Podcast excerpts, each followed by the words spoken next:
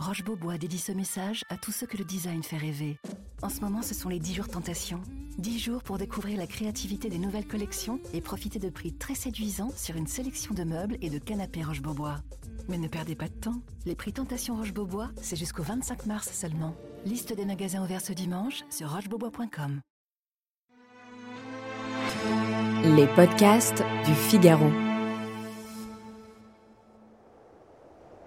Les montagnes ont longtemps été l'objet de mythes et de légendes. Imaginez un pic perdu dans les nuages, que personne n'a jamais atteint. Et qu'y a-t-il Là-haut? En 1492, le mont Aiguille dans le Vercors est surnommé le mont inaccessible. Dans le pays, on dit qu'il abriterait un paradis céleste ou un purgatoire. N'entend-on pas d'ailleurs la longue plainte des âmes maudites dans le vent glaçant de ces hautes falaises? Certains parlent même d'un enfer peuplé de dragons. Mais Antoine de Ville n'est pas impressionné. Ce capitaine du roi Charles VIII est un guerrier valeureux. Il a combattu en Lorraine, mené 400 soldats à la bataille pas une forteresse ne peut lui résister. À ce détail près que la forteresse, devant lui, de plus de 2000 mètres d'altitude, n'est pas d'origine humaine. Au fil des siècles, les pics, aiguilles, pointes et dômes qui composent les sommets des Alpes ont été apprivoisés par de nombreux alpinistes, dans des ascensions parfois tragiques, toujours glorieuses. Dans cette série de podcasts, le Figaro retrace les grandes ascensions qui ont marqué l'histoire de l'alpinisme, de la performance sportive jusqu'à la conquête des plus hautes montagnes. La conquête des Alpes, une série originale du Figaro. Épisode 6 L'ascension du Mont Aiguille, les débuts royaux de l'alpinisme. En ce mois de juin 1492, Antoine de Ville examine son adversaire. On ne lui a pas menti. Ce pic paraît imprenable. Mais cela n'est pas de nature à décourager le capitaine, bien au contraire, il est galvanisé par l'exploit à accomplir. Cet homme, d'une quarantaine d'années, est originaire des Vosges. Il a été nommé capitaine dans l'armée royale. Après les guerres contre les Bourguignons, il s'est illustré sur le champ de bataille notamment en Lorraine et puis en Italie, au point de recevoir le titre de duc de Monte Sant'Angelo. En tant qu'officier du roi Charles VIII, il était chargé de mener l'ascension du Mont Aiguille et, pour reprendre les mots de son ordre de mission, de faire essayer si on pouvait y monter. Le but est simple, prouver au monde connu que rien n'est inaccessible à la couronne de France. Ce fameux mont inaccessible a en effet été érigé en merveille du Dauphiné. On imagine à son sommet la présence d'un paradis ou de créatures maléfiques. Même les chasseurs de chamois, plus prosaïques pourtant, parlent de l'avendière céleste qui résiderait sur le long plateau des versants qui couronne sa cime. Depuis le sommet d'une montagne voisine, on peut, c'est vrai, apercevoir des langues de neige comme de longues drapées étendues sur le sol. Mais Antoine de Ville n'est pas captivé par la poésie des hauts sommets. Il n'est pas un montagnard ou un alpiniste des temps modernes, c'est avant tout un soldat. Il s'agit pour lui de réaliser un exploit technique. En cet été 1492, le valeureux capitaine est bien décidé à voir ce qui se cache sur le mont Aiguille. Il entame l'ascension avec des techniques militaires. Durant plusieurs mois, il se prépare à livrer bataille. Il étudie les approches possibles. La pente est raide, la roche taillée dans du calcaire, et des sédiments désagrégés s'écoulent depuis les falaises. Le capitaine décide finalement de gravir ce pic à l'aide de structures en bois. Il fait fabriquer sur place des échelles en mettant à contribution des habitants de la région. Problème, il va lui falloir près de 2 km d'échelle. Antoine de Ville n'est pas seul dans cette expédition.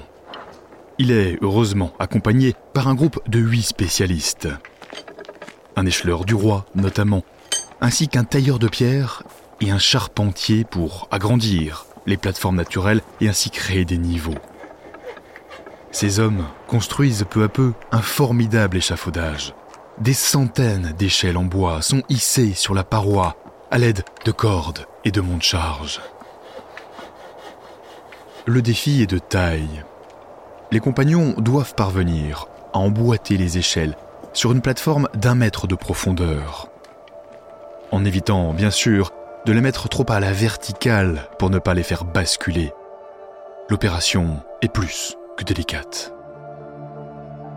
Antoine de Ville pense-t-il à toutes les croyances locales pendant qu'il grimpe les échelles une à une? L'officier du roi est surtout obsédé visiblement par la gloire de planter au sommet la bannière du roi Charles VIII et par le fait de conquérir un nouveau territoire pour le domaine royal. Car si l'étendard aux trois fleurs de lys peut voler en haut de ce mont soi-disant inaccessible, pourquoi n'irait-il pas ensuite jusqu'en Italie Ou même jusqu'à Jérusalem? Le roi Charles VIII lui-même parle de croisade. Il rêve de reconstituer des États latins d'Orient. Caprice de prince ou ambition céleste, selon le point de vue. Toujours est-il que cette ascension est bien différente des autres. L'objectif, ici, est aussi politique.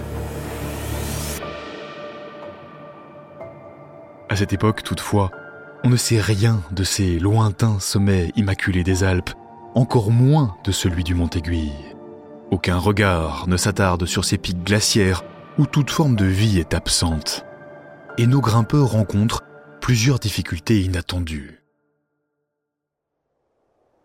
Le capitaine de ville parle dans une lettre envoyée au Parlement de Grenoble d'un horrible et épouvantable passage.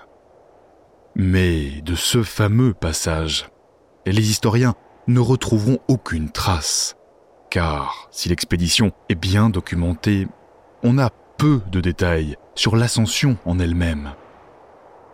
On sait pour les échelles, le travail de repérage, l'équipage sur place, mais personne ne sait, plus de 500 ans plus tard, par où exactement est passé Antoine de Ville. Après plusieurs jours d'ascension sur la falaise, le capitaine et ses compagnons débouchent enfin au sommet le 26 juin 1492. Un prêtre est là pour attester la victoire et poser acte de notaire. Il décrira dans ses écrits un beau pré et même le plus beau lieu que vous vîtes jamais des chamois et un grand nombre de fleurs dans le dit, préparées de diverses couleurs et d'où émanent divers parfums. Le prêtre évoque aussi des fleurs de lys, comme si la montagne elle-même rendait hommage au roi, qui pour la première fois revendiquait son territoire. La montagne est ensuite baptisée, une messe est dite et des croix sont plantées. Antoine de Ville et ses compagnons restent plusieurs jours au sommet. Ils bâtissent même une petite maison de pierre sèche. Des visites se succèdent alors, celles de seigneurs et de soldats des environs, témoignant de la robustesse de cet échafaudage installé par les hommes d'Antoine de Ville. L'événement dans les parages est retentissant. Mais les guerres d'Italie font rage et le roi Charles VIII meurt précocement. La conquête du Mont-Aiguille passe alors au second plan et sombre rapidement dans l'oubli. On ne reparlera véritablement de l'exploit que plusieurs dizaines d'années plus tard, avec la publication du quart livre de Rabelais, qui évoque, avec un peu de moquerie, l'entreprise orgueilleuse et capricieuse du roi. Car à la Renaissance, si on loue l'ingéniosité mise en œuvre pour gravir cette montagne inaccessible, on se mettra à regretter que l'expédition royale ait rabaissé les hauteurs majestueuses et spirituelles du Mont Aiguille à des considérations bassement humaines et politiques. De mémoire d'homme, aucune autre ascension ne sera tentée pendant plusieurs siècles. Le Mont Aiguille retournera à sa solitude jusqu'en 1834, lorsqu'un berger du pays grimpera la montagne sur les traces de l'expédition d'Antoine de Ville, presque 350 ans plus tard. Cette fois, il empruntera seul l'itinéraire devenu aujourd'hui la voie normale, et bien entendu sans échelle. Une seconde équipe réitérera l'ascension très peu de temps plus tard, et elle insistera sur la facilité avec laquelle elle est arrivée au sommet. Pourtant, le mont Aiguille garde de sa superbe. La fascination pour ce sommet reste intacte.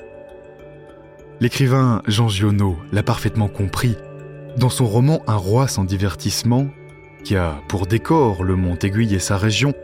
Il ne cite pas une fois le nom de la montagne. Et pourtant, sa présence envahit toute l'intrigue de son histoire.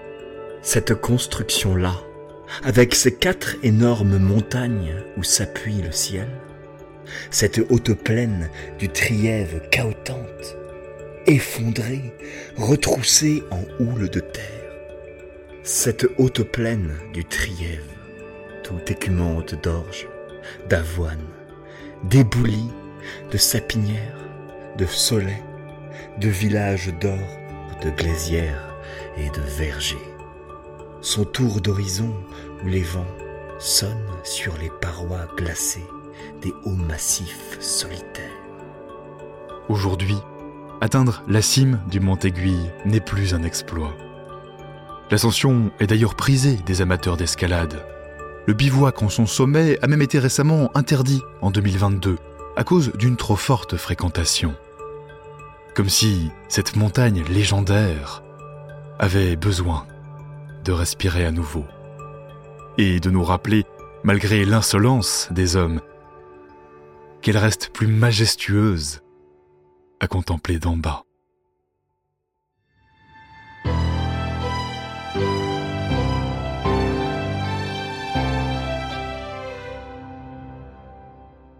Bonjour Stéphane Gall. Vous êtes euh, historien, vous avez notamment réalisé en juin dernier, plus de 500 ans après l'exploit d'Antoine de Ville, l'ascension du Mont Aiguille, du moins une partie, mais avec les techniques de l'époque. Euh, c'est un projet sur lequel vous avez travaillé plus de deux ans. Quel était l'objectif d'une telle reconstitution? Bonjour, euh, oui, alors c'est exact, c'est ce que nous avons fait. L'objectif d'une telle reconstitution, c'était de, de retrouver les conditions matérielles humaines de la première ascension du Mont Aiguille en 1492.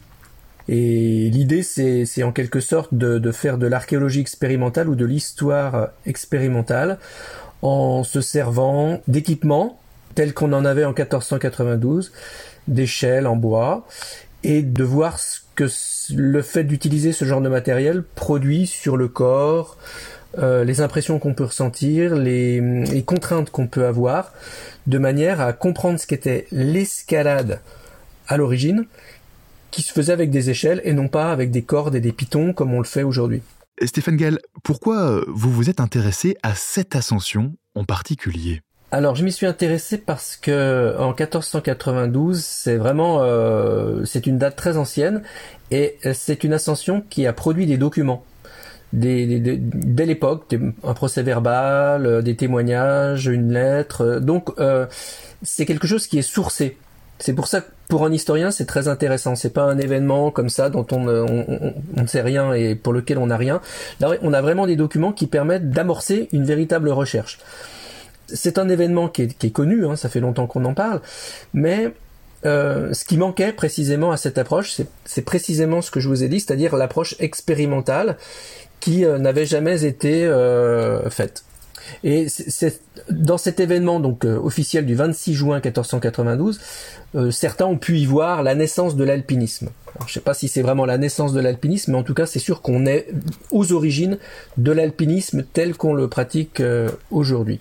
Pour vous, euh, qui l'avez donc vécu, euh, quels étaient, Stéphane Gall, les grands défis euh, de cette ascension, si on se remet dans les conditions de l'époque, en 1492 Alors, je pense que d'emblée, c'était effectivement un défi. C'est-à-dire que pour un homme de l'époque qui savait escalader, c'est-à-dire qui savait utiliser des échelles pour euh, les, mettre sur une paroi de muraille, d'enceinte, se retrouver face à une paroi euh, verticale de 200 à 300 mètres de haut, je pense que là, ça dépassait tout ce qu'il avait pu euh, expérimenter jusqu'alors.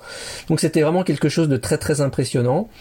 Et euh, il a sans doute dû se poser des questions et hésiter peut-être sur la, la, ses capacités à déployer des échelles, puisque c'est ce qu'il savait faire sur une telle hauteur. Et après, la, la, difficulté, ça a été, ça a été celle-ci, c'est-à-dire avec les moyens de l'époque, c'est-à-dire des échelles, de fabriquer des échelles suffisamment nombreuses, euh, suffisamment solides, suffisamment de, de taille adaptée. Et ça n'a probablement pas suffi, c'est-à-dire qu'aux échelles, on a dû ajouter probablement des plateformes comme on en utilisait pour les constructions civiles ou militaires de l'époque, les bâtiments, les cathédrales, les châteaux. Donc ça, on savait faire. C'est pour ça qu'Antoine de Ville ne s'y est pas pris tout seul. Il n'est pas arrivé, il a, il a pas du tout fait une escalade en solo, mais il s'est entouré d'une équipe d'experts ou dans laquelle on trouve un charpentier justement, un tailleur de pierre, un écheleur du roi, c'est-à-dire quelqu'un, un militaire qui sait utiliser les échelles, et puis, alors il y a d'autres personnes, mais il y a aussi deux religieux, un théologien et un prêtre, qui montrent que euh, c'est une aventure un peu euh, dans l'inconnu, et que pour se, prémunir ou se rassurer face à cet inconnu, on recourt à des religieux, des spécialistes du, mystique, du mystère, qui vont pouvoir euh, être là pour des prières, pour expliquer peut-être un petit peu l'inexplicable qui attend Antoine de Ville au moment où il, il entreprend sa, son ascension. Pour revenir au, contexte, euh, pourquoi le roi Charles VIII était-il si décidé à l'époque à conquérir cette montagne? Oui, c'est une question un peu mystérieuse. Hein. Le fait qu'un roi, euh, un très grand roi de l'époque, puisque la France est parmi les, royaumes les plus puissants de l'époque, qu'un tel roi s'intéresse à une montagne, c'est tout à fait euh, inédit, parce qu'il ne va pas chercher à débusquer un ennemi, il n'y a pas d'enjeu stratégique. Donc l'enjeu, il est surtout symbolique et politique en fin de compte, c'est-à-dire que cette montagne, c'est pas n'importe quelle montagne, c'est une montagne qui est qualifiée d'inaccessible et qui est connue dans la littérature savante, euh, érudite de l'époque en tant que telle. Donc, euh, quand le roi en 1490 se déplace en Dauphiné et qu'il voit cette montagne, il se pose la question de savoir s'il n'est pas possible euh, que ces spécialistes de la verticalité, ces écheleurs, ne puissent pas grimper au sommet. Donc il pose la question, est-ce qu'il serait pas possible de grimper au sommet de cette montagne? Et à ce moment-là, donc ce qui est intéressant, c'est qu'on a vraiment le, un défi entre un roi et une montagne. Enfin, comme une sorte de duel entre un roi et une montagne. Et la bataille qui va se livrer, c'est la bataille, une bataille contre la nature en quelque sorte. Et quand il parvient au sommet, il va pouvoir dire à, à son roi, Charles VIII, qu'il a vaincu l'inaccessible et pour Charles VIII, c'est une victoire personnelle, c'est une victoire politique, puisqu'il va, en tant que roi de France, très chrétien, pouvoir se convaincre que euh, il peut vaincre l'inaccessible. Il l'a fait au Mont-Aiguille, et qu'une fois cet inaccessible vaincu, cet impossible vaincu, eh bien peut-être qu'il peut s'autoriser des euh, ambitions qu'il va très rapidement d'ailleurs euh, mettre en œuvre, réaliser, c'est-à-dire faire la conquête du royaume de Naples, et une conquête qu'il espère voir aboutir même jusqu'à Jérusalem, puisque le roi espère euh, conduire une croisade qui va le conduire jusqu'à Jérusalem. Alors c'est le personnage clé de cette histoire. Euh, qui était véritablement le capitaine Antoine de Ville au fond? Pourquoi s'est-il lancé à l'époque dans un tel défi? C'était un défi un peu fou. Oui, alors c'est une bonne question parce qu'on a on a des documents qui ont été produits à l'époque, donc on connaît certains aspects de cette ascension et paradoxalement il y a beaucoup d'éléments qu'on ne connaît pas, qui nous échappent. Et notamment Antoine de Ville, on a certaines informations sur lui mais très très fragmentaires. Donc ce qu'on sait c'est qu'effectivement il était capitaine de Montélimar à l'époque, qu'il était lorrain, c'est pas du tout quelqu'un qui vient de la montagne, donc c'est pas du tout un montagnard. Sa spécialité ce sont les échelles, c'est pas la montagne. Et euh, ce qu'on connaît de lui, c'est surtout finalement l'histoire qui va euh, suivre, c'est-à-dire à partir de 1494, lorsqu'il part faire la guerre en Italie aux côtés du roi.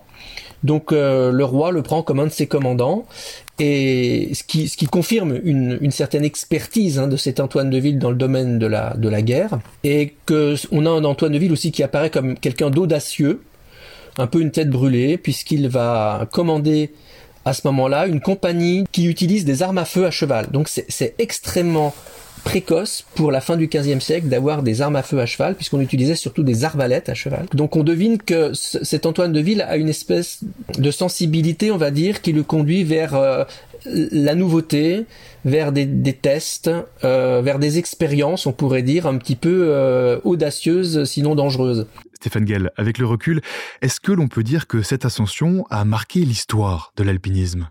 Oui, alors ce qu'on peut dire, c'est que, est-ce que c'est vraiment la naissance? On ne sait pas trop parce que c'est en tout cas la, naissance, on pourrait dire, officielle, puisqu'on a des documents. Mais il est possible que d'autres hommes, avant euh, Antoine de Ville, aient déjà fait des ascensions. On, a des récits dans l'histoire, y compris d'ailleurs dès l'époque d'Alexandre le Grand, d'ascension, d'une sorte d'escalade qui est faite par euh, par des, hommes de guerre déjà. Mais là, ce qu'on ce voit, c'est que pour la première fois, donc il y a un acte officiel qui euh, valide une homologation en quelque sorte de cette ascension.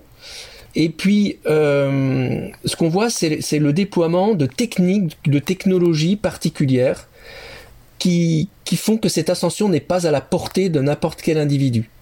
On déploie, donc ce que je vous disais, ces échelles. Il faut imaginer cette ascension comme toute une sorte d'échafaudage le long du mont Aiguille, qui est un déploiement que, que seul le roi, en fin de compte, pouvait se permettre. Donc on a, on a ce déploiement qui, qui en fait quelque chose de tout à fait particulier quand même pour l'époque, de neuf, puisque pour la première fois, on applique des techniques, des savoirs militaires à la montagne. En cela, on peut dire qu'on a, oui, la naissance de l'alpinisme euh, tel qu'on euh, le connaît aujourd'hui. Sauf qu'aujourd'hui, on n'a plus d'échelle, euh, mais on fait ça autrement.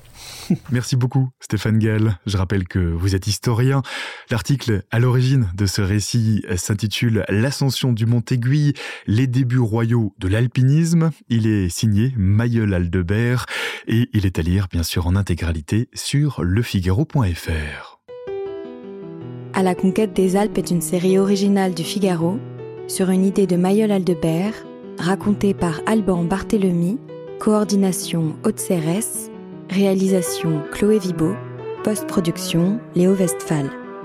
Retrouvez les grands récits de la conquête des Alpes du XVe siècle à nos jours sur lefigaro.fr et toutes les plateformes d'écoute. À très vite.